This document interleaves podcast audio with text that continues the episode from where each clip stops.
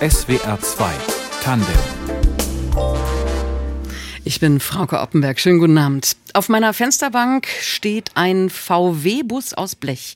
In meinem Regal neben vielen, vielen Büchern auch eine Kiste mit Fotos und alten Postkarten. Daneben mein Teddy aus Kindheitstagen. Wir alle haben solche Dinge, die wir aufbewahren, die einen persönlichen Wert für uns haben. Einen ideellen auf jeden Fall. Manchmal auch einen tatsächlichen, wenn wir zum Beispiel Kunst sammeln. Und über den Reiz dieser Dinge, mit denen wir uns umgeben, hat der Historiker Valentin Gröbner ein Buch geschrieben. Aufheben, wegwerfen vom Umgang mit schönen Dingen. Valentin Gröbner, schönen guten Abend. Schönen guten Abend. Sie tragen immer ein Komboloi in Ihrer Hosentasche mit sich rum, also ein kleines Kettchen mit Perlen. Welche Bedeutung hat das für Sie? Das ist ein Glücksbringer. Ich habe den vor langer Zeit, beziehungsweise einen Vorläufer, mal auf einem Flohmarkt in Amerika gekauft und habe gar nicht gewusst, was das ist. Ich mochte den Gegenstand aber. Er hat, glaube ich, 6 Dollar oder 8 Dollar gekostet. Und dann äh, habe ich mich dran gewöhnt. Und ich habe mich dran gewöhnt, einen Gegenstand in der Hosentasche zu haben, den ich mag und, und dem ich herumspielen kann, wenn ich nervös bin. Und genau das, dafür sind die auch da eigentlich. Mhm.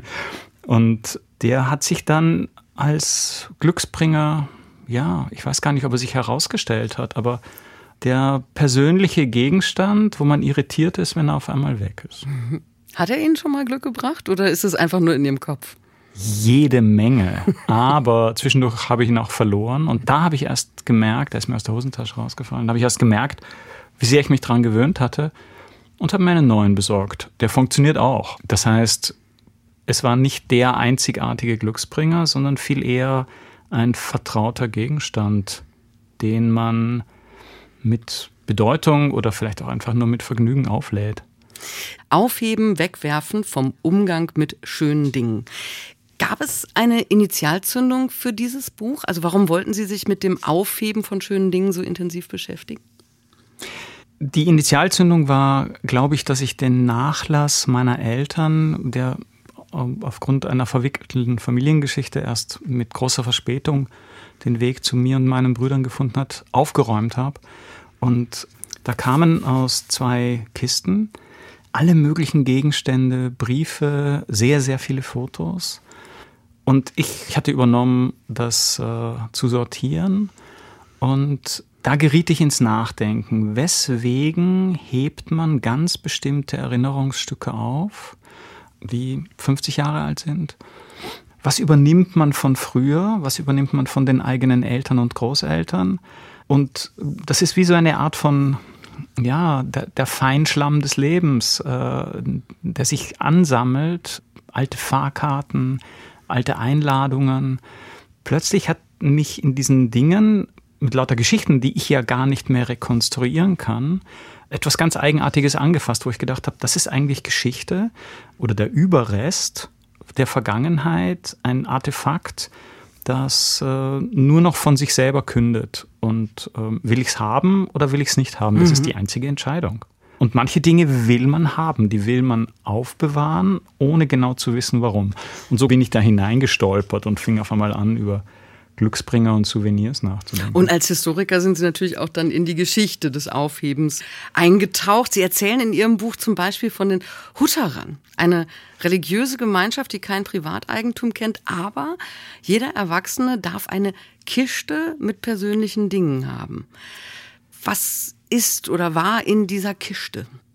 Das weiß ich ja nicht, weil ich kein Hutterer bin, aber das ist eine sehr strikte biblische Lebensgemeinschaft, im Grunde die letzten Wiedertäufer aus dem 16. Jahrhundert, ursprünglich im Bauernkrieg in Tirol gegründet und dann zum Auswandern gezwungen, quer durch Europa, in die Ukraine, dann nach Amerika, dann nach Kanada.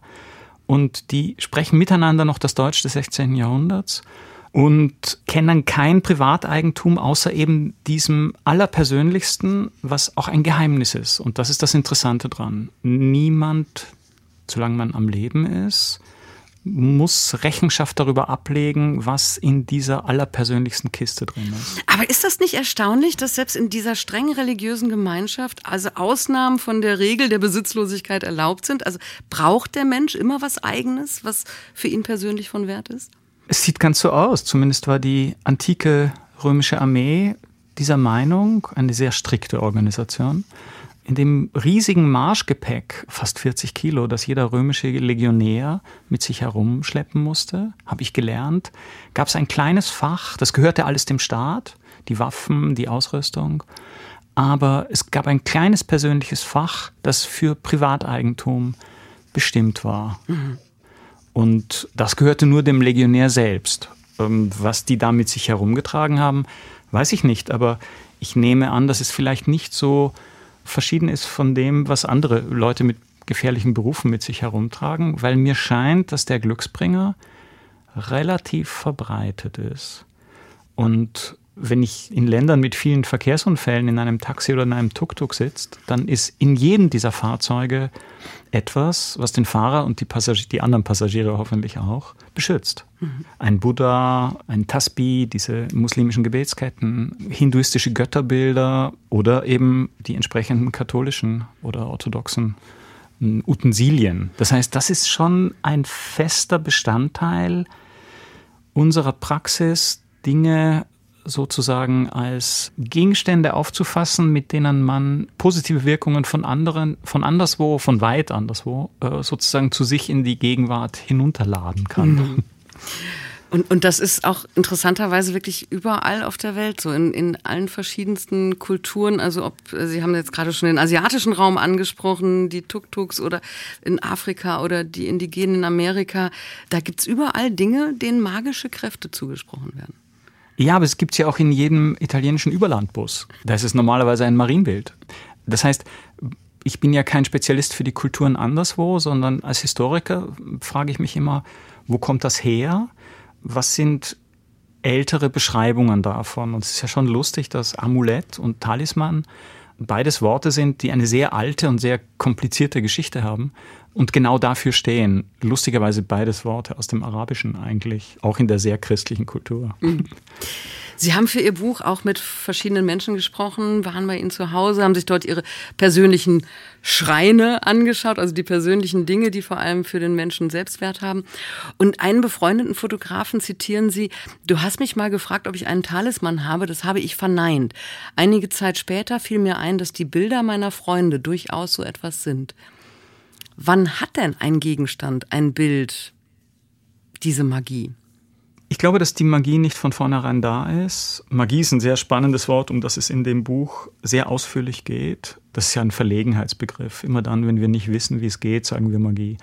Aber der Fotograf, der viele, viele Bilder macht, gibt nicht allen Bildern diese Wirkung, sondern nur denjenigen, die er ausgesucht hat, die er entwickelt hat, ausgearbeitet, gerahmt, an die Wand gehängt. Das heißt, wir funktionieren als Filter und geben ganz bestimmten Gegenständen diese besondere Bedeutung oder auch die Macht auf uns. Ich habe im Laufe des, des Buchs, des Schreibens vor allem, ähm, bekam ich zwischendurch ein schlechtes Gewissen, weil ich auf einmal den Eindruck hatte, ich bin als Spion in den Wohnungen meiner Freundinnen und Freunde unterwegs und schaue, was hängen die sich an die Wand. Weil ganz oft sind das ja Kombinationen von Bildern und Gegenständen, die halb öffentlich stehen. Man versteckt sie nicht. Es gibt sicher auch welche, die man versteckt, die Dinge in den Schubladen, die man nicht wegwerfen kann. Das ist aber eine andere Geschichte. Sondern das sind so wie kleine Privataltäre. Und die handeln vom eigenen Leben, von der eigenen Vergangenheit und wahrscheinlich auch von dem, was man mit sich selbst in der Zukunft vorhat. Mhm. Ähm, auch wenn wir selbstverständlich alle nicht an Magie glauben und im unglaublich aufgeklärten, nüchternen und rationalen 21. Jahrhundert leben. Aber wenn ein Gegenstand irgendwann für uns diese Magie hat, können wir ihn dann überhaupt noch wegwerfen? Weil wegwerfen, das ist ja die zweite Hälfte Ihres Buchtitels. Oh ja, das Wegwerfen. Naja, wenn alles Magie hat, dann hat man ein sehr, sehr großes Problem. Und je größer die Wohnung ist, die man hat, desto größer wird das Problem. Auch das kennen wir in unserer Verwandtschaft, in unserem im breiten Freundeskreis. Leute, die nicht umziehen, weil sie oder nicht mehr umziehen wollen, weil sie sehr, sehr viel Kram haben. Und was ich gemacht habe, und ich denke, da gibt es auch noch eine Form, die sozusagen diesseits des bekannten Phänomens von Messitum und der Pop- und Unterhaltungskultur, die sich darum gerungt hat in den letzten Jahren, ist, ich habe einen kurzen Fragenkatalog gemacht, in dem es ums Aufheben und ums Wegwerfen geht und um die schönen Dinge und habe Interviews mit den Leuten gemacht, immer dieselben Fragen, ähm, relativ informell, immer in derselben Reihenfolge und die Leute haben angefangen, unglaublich spannende Sachen zu erzählen, was für sie schön ist und wann das Schöne auch ihnen zu viel wird und woran man das erkennt, mhm. dass man, ja, dass nicht die Dinge einem gehören, sondern dass man eigentlich den Dingen gehört. Und bei einer sehr vollgepackten Wohnung voller Gegenstände, um die man sich kümmern muss, ist man dann auch ziemlich damit beschäftigt, sich um die eigenen Dinge zu kümmern. In jedem Haus, in jeder Wohnung gibt es an zentraler Stelle ein Bild oder einen Gegenstand, der oder das den Besitzer in seinem eigensten verkörpert. Außerdem etwas, das seine Herkunft symbolisiert, eine Art Stammestotem. Und ein Gegenstand, der die Zukunft darstellt, also eine Utopie, der große Wunsch für die Zukunft. Was können das für Gegenstände sein? Was ist da bei Ihren Recherchen Ihnen begegnet? Naja, ähm, das Stammestotem sind normalerweise Bilder der eigenen Eltern oder der eigenen Großeltern oder des Hauses, äh, in dem die gewohnt haben. Das scheint mir am einfachsten zu sein. Ähm, was einen selber ausmacht, ist so persönlich, obwohl man es herzeigt, dass es meistens kodiert ist. Äh, das findet man erst heraus, wenn man die Leute danach fragt, was ist das eigentlich? Ganz oft ist das ein Rätsel. Hm. Und dasselbe gilt natürlich für die großen Wünsche oder für die Pläne, äh, die sich in materialisierter Form als Bild oder als Rätsel an der Wand befinden, denn ähm, da kann man ja schlecht das explizite, ähm, die Villa mit Doppelgarage sich an die Wand hängen, sondern etwas, ja, was ähm, vielleicht ein Versatzstück aus einem Film ist, der für einen selbst ein, eine Zukunftsvision, die man für sich selbst äh, anziehend findet, ähm, sozusagen auf die Leinwand gebracht hat. Das Rätselhafte an den Dingern ist ja genau ihre Anziehungskraft. Sie sprechen zwar, aber sie sprechen in einer fremden Sprache oder in einer Sprache, die sich hauptsächlich im Kopf der Besitzerin oder des Besitzers abspielt. Aber was ja. sagt Ihnen das und zum Beispiel, wenn Sie in eine Wohnung kommen und da steht eine immense Vinylsammlung im Regal, also Schallplatten in Zeiten der digitalisierten Musik? Was sagt das? Das ist aber mittlerweile relativ das? häufig der Fall. also die, das Tolle ist, das Internet hat uns es hat uns viel Zeit gekostet und kostet uns noch mehr Zeit, aber es bringt uns natürlich ein paar Dinge bei. Was ist digitalisierbar und was ist nicht digitalisierbar. Und ähm, Gegenstände und das Vergnügen an der Haptik, an der Schwere, an der Materialität des Gegenstands, ähm, das ist, glaube ich, etwas, was sich nicht als äh, Datei hin und her schicken lässt, sondern auf dieser Seite des Bildschirms bleibt. Mhm. Und da wollen wir es ja auch haben. Und diese Gegenstände, diese Privataltäre an den Wänden, über die darf man auch keine Witze machen. Das sind empfindliche Gegenstände. Witze darüber darf nur der oder die machen, dem sie gehören oder die sie aufgestellt hat. Alle anderen nicht. wenn irgendjemand die runterschmeißt, das ist nicht gut. Die sind empfindlich. Und es ist genau diese Art von Aufladung von Gegenständen mit einer körperlichen Präsenz, mit zukünftigen körperlichen Zuständen der Besitzerin oder des Besitzers, die ich so interessant finde, äh, weil wir tun das selbstverständlich. Darauf beruht auch ein Teil unserer Konsumkultur, weil alle möglichen Firmen wollen uns gerne solche Gegenstände verkaufen. Aber es gibt da so einen Moment von Eigensinn, wie man sie drapiert. Äh, und das ist auch bei, glaube ich, bei jeder Person anders. Ich, also als ich das gelesen habe, da habe ich natürlich automatisch ähm, in meinem Kopf meine Wohnung gescannt. Und ja, da ist das alte Konzertplakat in meinem Flur, da sind Fotos in der Küche von früheren Reisen oder Partys, Erinnerungen. Aber ich hätte immer fest von mir behauptet, ich sei eben keine Aufheberin. Ich kann mich gut von Dingen trennen. In meiner Wohnung sind keine Staubfänger. Sind wir dann vielleicht doch mehr oder weniger alle Aufheber? Hm, ähm, ich, meine private Theorie ist, dass Aufheber und Wegschmeißer dazu neigen, Paare zu bilden. Ähm, äh, dass immer eine Aufheberin mit einem Wegschmeißer zusammenzieht oder das umgekehrt. Das ist aber schwierig dann. Naja, ich glaube, das sind ja gar keine festen Charakterisierungen, sondern Positionen relativ zueinander. Das, was für den einen eine kuschelige Wohnung ist, ist für den anderen vollgestopft. Und das, was für den einen äh, kahl ist und ungemütlich, ist für den anderen klar. Das heißt, und, oder elegant, ähm, das ist hochpersönlich. Aber, aber, aber wenn die wirklich Paare bilden, dann ist das doch schwierig zusammenzuleben in einem Haushalt. Ach, schwierig ist es doch sowieso. ähm, die, man muss sich ja auf einen gemeinsamen Innenraum einigen, in dem sich beide wohlfühlen. Mhm. Und die Paare spielen in dem Buch gar keine Rolle. Interessanter finde ich, wenn man ein anonymes Hotelzimmer oder ein anonymes Apartment in einem Gästehaus für einen Monat bewohnt, jedenfalls für länger als fünf Tage, fängt man an, ich fange zumindest an, mir einzelne Sachen an die Wand zu hängen. Ähm, ich hinterlasse eine Spur, ich möbliere den Raum psychisch obwohl er schon möbliert ist.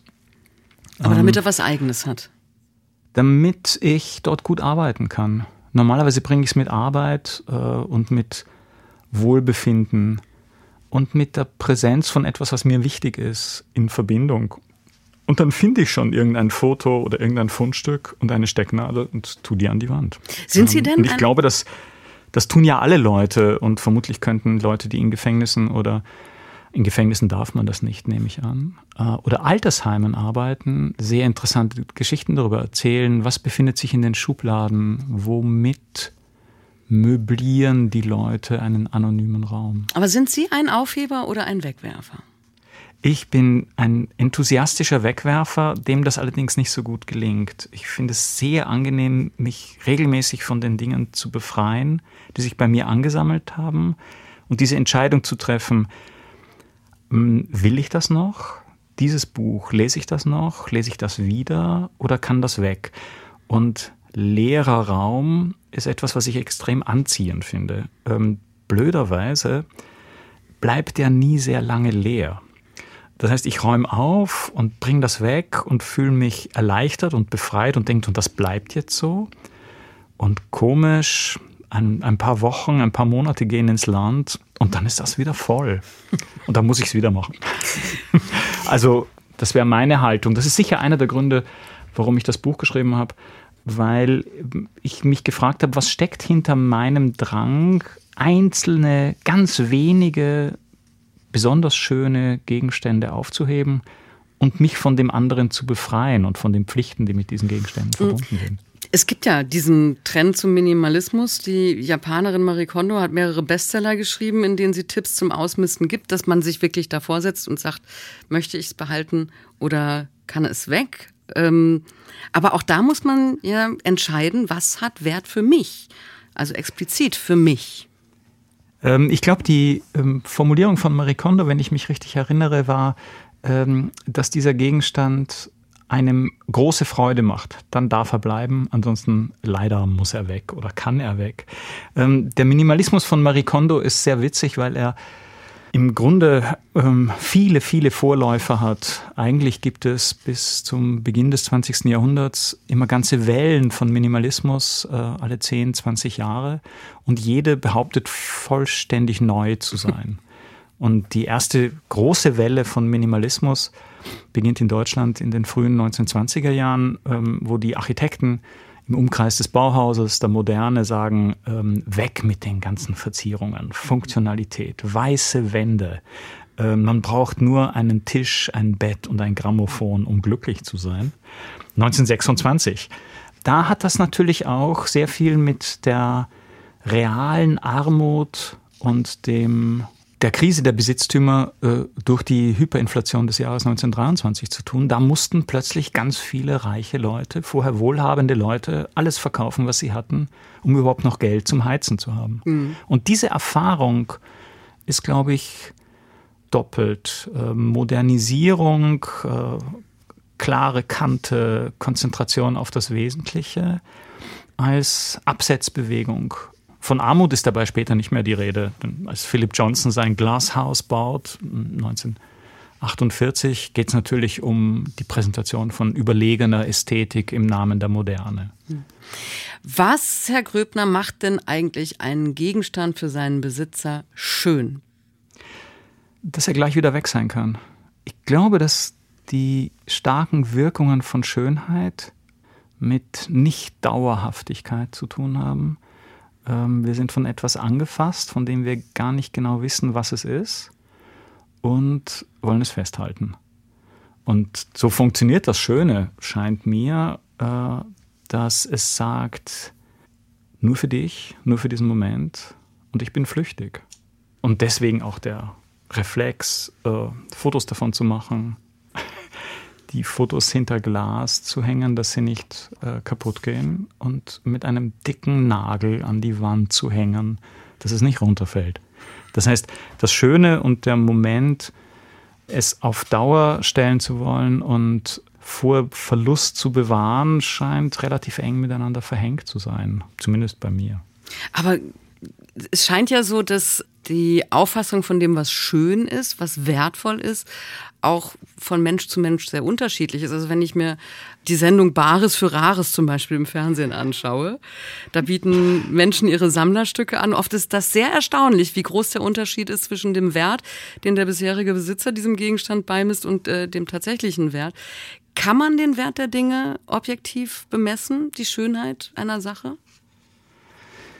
Ein Kunsthistoriker würde Ihnen vermutlich, äh, oder ein Kunsthistoriker alter Schule würde Ihnen vermutlich sagen, dass die Museen, die Wissenschaft, äh, der Kunsthandel feste Kriterien davon bereitstellt, der Kanon der großen Meister, was schön ist und was schön bleiben wird.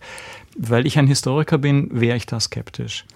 Es ist ganz interessant, welche Wechsellagen ganz berühmte, heute ganz berühmte und hochgeschätzte Künstlerinnen und Künstler in der Vergangenheit hatten. Die galten zwischendurch auch schon mal als Kitsch und als Müll und dann kommen sie wieder. Äh, und umgekehrt sehr viel von dem, was im 19. Jahrhundert höchst geschätzte Malerei war, gilt uns heute als aus der Vergangenheit als überladen, manieriert, ähm, zweitklassig. Ja. Das heißt, was jeweils als schön, und zwar als außergewöhnlich schön taxiert ist, sagt vermutlich über die Person, die diese Zuordnung macht, mehr aus als über den Gegenstand selbst. Sie haben sich ja auch äh, für Ihr Buch mit Kunstsammlern unterhalten. Was ist denn für Sie schön? Das, was auch einen zu beziffernden Wert hat? Ähm, das weiß ich nicht. Ich habe eines meiner Interviews mit einem Sammler und Kurator und Verleger gemacht, der seine Sammlungen nach mehreren Jahrzehnten dann auch wieder verkauft hat und auf ein neues Sammelgebiet gegangen ist, weil er gesagt hat, da kann ich noch Entdeckungen machen, da sind noch nicht so viele Leute hinterher. Ich kann für wenig Geld wirklich erstaunliche Dinge erwerben und ich kann so etwas wie Vollständigkeit anstreben, was ich bei berühmten Fotobüchern äh, heute nicht mehr kann. Mhm. Am Anfang hat er Fotografien und Fotobücher gesammelt und das ging dann irgendwann nicht mehr, weil viele Leute begonnen haben, alte Fotobücher zu sammeln und dadurch ist zusammen mit dem Internet sind die Preise extrem raufgegangen. Das heißt, das Sammeln selbst scheint eher so eine Art Suchbewegung zu sein, dass etwas Neues auftaucht und man möchte das haben. Eine Art von Selbstüberraschung, so hat es er äh, auf eine sehr schöne Art und Weise mir beschrieben. Und Leute, die sehr viel sammeln und sehr viel Geld haben und diese Sammlungen dann auch bewirtschaften, äh, bewahren, erhalten, dokumentieren müssen, werden irgendwann der Gefangene ihrer eigenen Sammlung. Das ist unübersehbar. Also Sammeln scheint einer der besseren Strategien zu sein, sich auf Dauer unglücklich zu machen. Wie unterscheidet sich denn dieses Aufheben, also das Sammeln von vermeintlich wertvollen Dingen, aber ja, vielleicht auch objektiv wertvollen Dingen, von dem Aufheben von, naja, wertlosen, aber persönlich wertvollen Dingen? Vermutlich gibt es eine Grenze oder eine Unterscheidung und die ist der arbeitsteilige Prozess. Ein besonders schöner Kieselstein am Strand, den ich aufhebe, der wird mir nicht im Normalfall von Dritten begutachtet und die machen keine Expertise drüber, sondern das ist ein ganz persönliches und auch letztendlich mm, für Außenstehende nicht wirklich erklärbares Verhältnis. Ähm, in dem Moment, wo ein Galerist, ein Kurator, ein Berater, eine Expertin mit hineinkommt, wird das Verhältnis anders. Und ähm, die ganz persönlichen Dinge erwirbt man wahrscheinlich nicht im Kunsthandel, sondern eher auf dem Flohmarkt. Ihr aktuelles Buch eben über das Aufheben und Wegwerfen, das ist ja nicht Ihr erstes Buch. Also Sie haben schon eine ganze Reihe anderer populärwissenschaftlicher Bücher veröffentlicht über das Reisen, über unsere Sehnsucht nach dem Authentischen, über die Formen unserer Selbstdarstellung. Warum hat bei Ihnen als Historiker Geschichte auch immer was mit der Gegenwart zu tun? Weil sie äh, sich in der Gegenwart abspielt. Äh, Geschichte ist, wenn ich es nacherzähle. In die Vergangenheit komme ich ja nicht mehr. Da kann ich mich auf den Kopf stellen, ich komme nicht mehr in die Zeitzone von vor zwei Wochen oder vor zehn Jahren oder vor 500 Jahren zurück, sondern dass davon die Rede ist, ist immer Arbeit, die sich in der Gegenwart abspielt. Deswegen hat alle Arten von Geschichte haben mit der Gegenwart zu tun. Wir haben auf eine ganz irritierende Art und Weise heute auch einen anderen Zweiten Weltkrieg als Anfang der 60er Jahre. Und wir haben auf jeden Fall ein anderes Mittelalter als im 19. Jahrhundert. Weil wir anders ähm, davon erzählen. Heißt, weil uns heute andere Dinge auffallen und wir heute andere Dinge als entscheidend ähm, für die Bewertung ansehen. Tatsächlich äh, sind auch ein paar neue Informationen über die Vergangenheit dazugekommen, zum Glück. Ihr Schwerpunkt ist das Mittelalter und die Renaissance. Was reizt Sie daran? Es ist weit weg, es ist fremd. Es ist total exotisch. Wir kapieren nichts. Erstmal. Und trotzdem sind die Leute, die sprechen bereits unsere Sprache. Praktisch alle unsere Namen, unsere Vor- und Nachnamen sind aus dem 14., 15., 16. Jahrhundert. Das hat sehr viel mit den Aufschreibepraktiken zu tun, die ebenfalls damals entstehen. Das heißt, auf der einen Seite ist das eine ganz ferne, unbegreifliche Welt. Auf der anderen Seite, vor allem wenn es um persönlichere Zeugnisse geht oder um persönliche Praktiken, zum Beispiel um die Glücksbringer, stellen wir fest, die Leute sind gar nicht so anders. Die leben in einer sehr anderen Welt. Sie werden nicht so alt wie wir, sie sind 20, 30 Zentimeter kleiner gewesen, aber sie schlagen sich mit denselben Dingen herum, mit denen wir uns herumschlagen. Mhm. Und Sie haben auch damals schon die Talismane gehabt, die wir heute haben, oder ähnliche? Ähm, ähm, ja, die sind, Marco Polo beschreibt die, und zwar als etwas, was exotisch ist, an einem indischen König, aber zur selben Zeit, wie Marco Polo die beschreibt, tauchen die bereits in Kaufmannsordnungen auf. Ähm, sie tauchen relativ selten in äh, archäologischen Funden auf, es sei denn, sie fallen Leute in die Abfallgrube oder in die Toilette, weil sie relativ kostbar waren. Und das hat sehr viel mit dem Zählen zu tun. Eigentlich sind das Ketten, mit denen man mm, ein Zählgerät, das heißt auch Komboloi, griechisch, äh, die Zählerin. Das sind sozusagen kleine Maschinen zum Festhalten von Zeit. Und mhm. wahrscheinlich werden sie deswegen, der Rosenkranz ist ja auch so etwas, werden sie deswegen in so vielen Religionen zum sich daran erinnern, wo man gerade ist, äh, zum Wiederholen von Gebeten gebraucht. Äh, die muslimischen Tasbih funktionieren genauso. Sie haben Historiker mal mit Zauberern verglichen. Was zaubern Sie? Naja, das ist ein Trick. Äh, es, gibt diesen, mein Bruder hat mich darauf aufmerksam gemacht, dass es diesen tollen Film von Christopher Nolan gibt, ähm, wo es um die Konkurrenz zwischen zwei Zauberern äh, geht. Ähm, wer macht, wer lässt sich noch effektvoller verschwinden und taucht wieder auf? Und Historiker sind natürlich insofern Zauberer, als wir so tun, als könnte man in diese unbetretbare Zeitzone Vergangenheit zurück wir erzählen Geschichten von dort und wir versuchen uns auch selber dabei immer zum Verschwinden zu bringen. Und dann treten wir am Schluss wieder Zauberer aus den Kulissen und sagen, sehen Sie, das hätten Sie nicht gedacht. Also um diese organisierte Überraschung, ähm, da sind wir, glaube ich, manchmal ein bisschen ähnlich. Sie beschreiben in Ihrem Buch, und das haben Sie auch am Anfang gesagt, dass das der Auslöser war, warum Sie dieses Buch überhaupt schreiben wollten, wie sie vor einigen Jahren den Nachlass ihrer Familie ordnen mussten. Das waren Fotos, eine Aspirinpackung. Können Sie einschätzen, warum Ihrem Vater diese Dinge so wichtig waren, dass er sie aufgehoben hat? Bei manchen ja. Ähm, bei manchen ist das komplett rätselhaft. Und das ist auch gut so. Das geht, das ist ja sein Leben und nicht meins. Und das geht mich ja auch möglicherweise gar nicht so viel an. Ähm, das heißt, es geschieht auch etwas mit Dingen, wenn die Person, der sie gehört haben und der sie wichtig waren, nicht mehr da ist. Die Dinge verlieren plötzlich ihren Glanz. Sie werden stumpf, sie werden stumm und sie sehen anders aus. Und da gibt es eine Art von merkwürdiger Verbindung zwischen lebendigen Körpern und Dingen, scheint mir, die relativ deutlich ist. Und jeder, der schon mal eine, eine Wohnung ausgeräumt hat von Verstorbenen, weiß, wovon ich spreche. Mhm. Manche Dinge sind sehr, noch sehr, sehr körperlich und die will man auch deswegen Hemden, Kleider, in denen steckt noch sehr viel Körper, die will man nicht aufheben. Andere will man aufheben, weil sie genau die richtige Distanz zu einem selbst haben. Und eine dritte Kategorie von Dingen ist dann einfach nur noch Rätsel und man denkt, warum hat er das aufgehoben? Bis man in die eigene Schublade, die Kramschublade bei einem selber äh, zu Hause reinschaut und da stellt man fest, oh, ich habe auch solche Sachen. Aber was macht man mit Dingen, denen andere einen Wert zugesprochen haben, den man selbst nicht sieht? Was haben Sie mit den Dingen Ihres Vaters getan? Ähm, ich habe die Fotos geordnet und an die Brüder verteilt, wer welche Fotos haben wollte, denn wie alle Eltern hat er natürlich dauernd seine eigenen Kinder fotografiert. Ich tue dasselbe. Andere Dinge haben wir einfach ausgeräumt und haben sie anderen Leuten gegeben und ganz viele Dinge sind weggeworfen worden und das ist auch gut so. Die Dinge dürfen weg. Äh, wir sind nicht allen Dingen auf immer verpflichtet, scheint mir.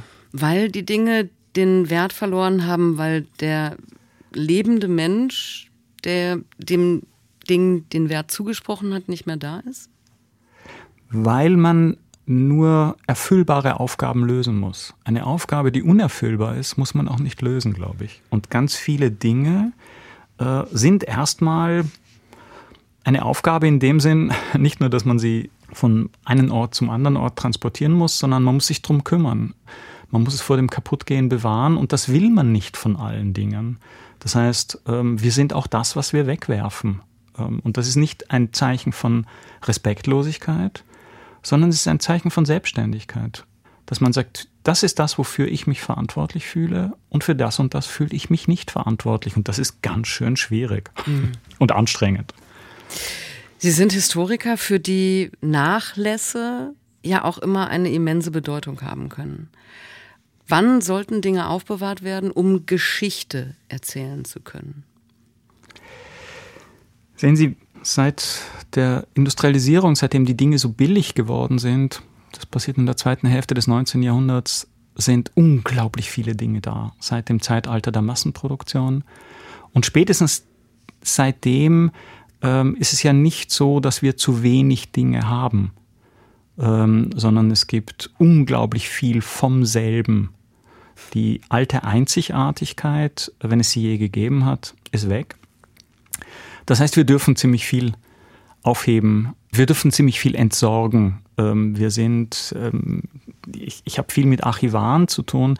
Der Großteil des, der Tagesarbeit von Archivarinnen und Archivaren besteht in, im sogenannten Kassieren und das ist ein Ausdruck für Wegwerfen. Die werfen enorm viel Papier und jetzt auch hm, digitale Dateien einfach weg, weil ihr Job ist es, einen charakteristischen Ausschnitt aufzubewahren und nur den und nicht alles. Ähm, wer alles aufbewahren will oder muss, ist in der Falle, glaube ich. Aufheben, wegwerfen vom Umgang mit schönen Dingen. So heißt das aktuelle Buch von Valentin Gröbner, erschienen beim Constance University Press Verlag. Und über die magischen, wertvollen, persönlichen Dinge, mit denen wir uns umgeben, haben wir heute Abend gesprochen. Valentin Gröbner, vielen, vielen Dank dafür. Vielen Dank. Schönen Abend. Redaktion der Sendung hatte Martina Kögel und für die Technik war Rutjard Hasel verantwortlich. Ich bin Frauke Oppenberg. Machen Sie es gut.